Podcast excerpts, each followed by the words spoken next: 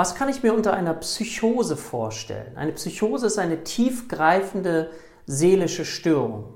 Tiefgreifende seelische Störung im Vergleich zu einer Neurose, wo wir sagen können, nicht so tiefgreifende seelische Störung. Und die Neurosen, das sind so Ängste, Zwänge, Phobien.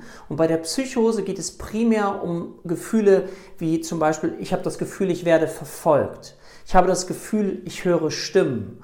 Oder ich habe das Gefühl, das nennen wir Ich-Störung, mir werden Gedanken von außen eingegeben. Ich weiß nicht wie, aber sie werden mir eingegeben. Das heißt, meine Ich-Grenze wird durchlässig. Und versuch dir das einmal kurz vorzustellen, wenn du dir vorstellst, ich kann nicht mehr richtig auseinanderhalten, was ist von mir selber oder was kommt von außen in mein Gehirn hinein. Und dann kannst du dir vielleicht auch den Leidensdruck vorstellen, den diese Menschen empfinden dürfen und müssen, wenn sie Realität von dem, was nicht Realität ist, nicht mehr richtig unterscheiden können.